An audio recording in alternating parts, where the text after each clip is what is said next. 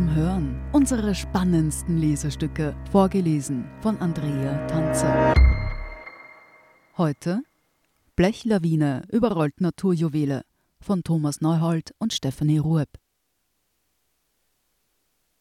Blauer Himmel, Sonnenschein und Wochenende. Da zieht es viele Menschen verständlicherweise nach draußen.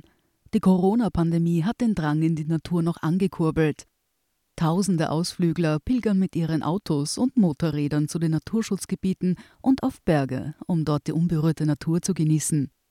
Die Anrainer leiden unter der Blechlawine zu den Ausflugszielen und beginnen sich zu wehren.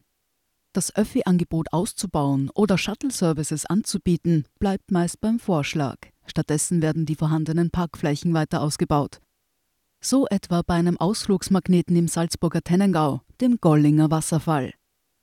An Spitzentagen im Sommer waren hier die rund 40 Stellplätze schnell voll.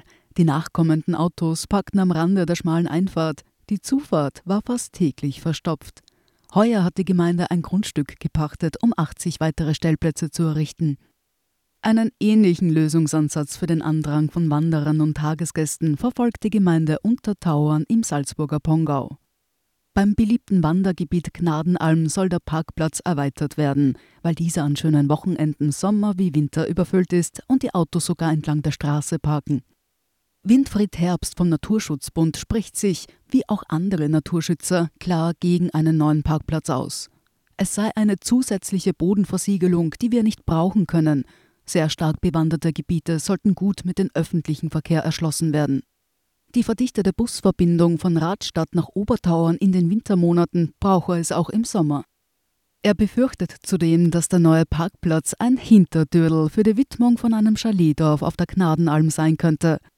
Denn der Parkplatz mache eine neue Zufahrt notwendig und diese sei eine Grundbedingung, dass im Bereich der vorderen Gnadenalm Bauland ausgewiesen werden könne. Auch der Bürgermeister von Untertauern, Johann Habersatter, habe ein Interesse daran, da er zu den Mitbesitzern der Gnadenalm gehöre, sagt Herbst. Andernorts schlängelt sich die Autokolonne bis hoch zum Gipfel. Einer der Hotspots im Salzkammergut ist die Bleckwandstraße von Strobel am Wolfgangsee bis knapp unter den Gipfel der Bleckwand. Die Almstraße wird von den Fremdenverkehrsverbänden offensiv beworben und so stauen sich an jedem einigermaßen sonnigen Wochenende hunderte Ausflügler auf der schmalen, rund sieben Kilometer langen Straße. Die Parkplätze sind heillos überfüllt und so wird eben das Auto wild irgendwie am Straßenrand abgestellt. Die Bleckwandstraße ist auch als Radtour ausgeschildert.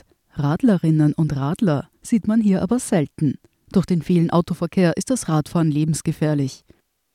Mit Anfragen von Medien zur jährlichen Besucherfrequenz, Maßnahmen zur Besucherlenkung oder zu öffentlichen Förderungen hat man bei der Weggenossenschaft sichtlich wenig Freude. Mehrere konkrete Fragen des Standard an die Weggenossenschaft der Bleckwandstraße blieben schlicht unbeantwortet. Schätzungen von Anrainern sprechen aber von mehreren 10.000 Fahrten in der Saison 2020. Nur eine Frage wird von der Genossenschaft sehr präzise beantwortet, und zwar die nach allfälligen Shuttlebussen oder anderen verkehrsbegrenzenden Maßnahmen.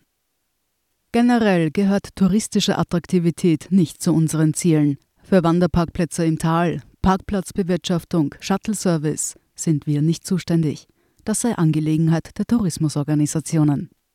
Dass gerade im Salzkammergut bald schon auf jede zweite größere Alm eine Mautstraße führt, ist auch den neuen Zutrittssystemen geschuldet. Wo früher ein händischer und daher oft wenig rentabler Ticketverkauf notwendig gewesen wäre, versieht heute ein kostengünstiger Ticket- und Schrankenautomat seinen Dienst.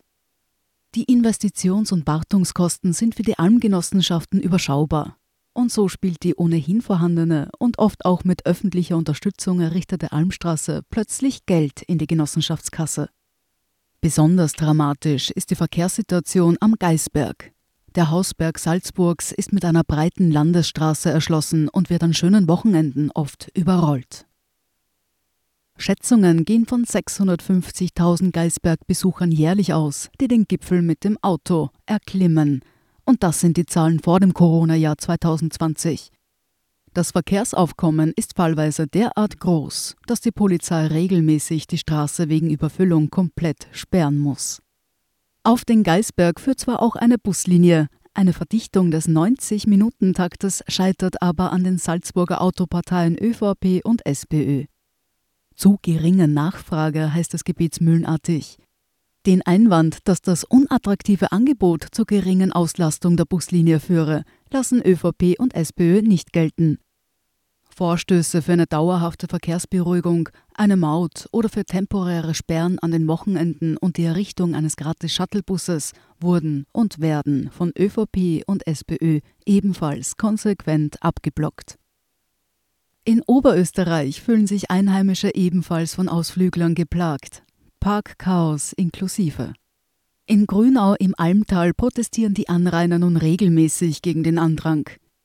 Einmal im Monat, zuletzt Ende April, formierten sich 70 RadfahrerInnen zu einer Demonstration, um auf die mittlerweile unerträgliche Blechlawine zum Naturjuwel Almsee aufmerksam zu machen. Die Grünen fordern als Sofortmaßnahme eine Taktverdichtung der Almtalbahn. In einem weiteren Schritt sollte die Strecke zwischen Wels und Grünau modernisiert werden, um die Bahn zur Alternative zum eigenen Auto zu machen.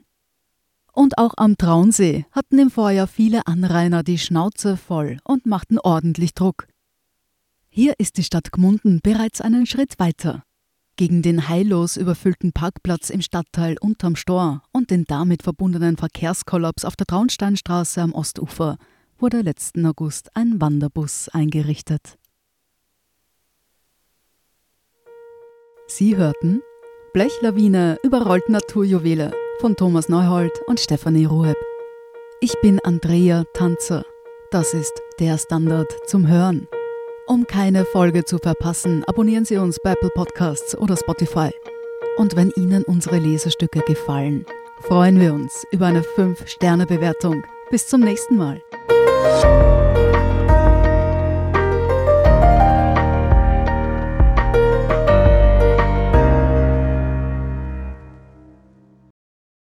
Guten Tag, mein Name ist Oskar Bonner. Wenn man in stürmischen Zeiten ein wenig ins Wanken gerät, den eigenen Weg aus den Augen und die Orientierung verliert, dann ist es sehr hilfreich, wenn man etwas hat, woran man sich anhalten kann. Der Standard, der Haltung gewidmet. Jetzt gratis testen auf Abo der Standard.at.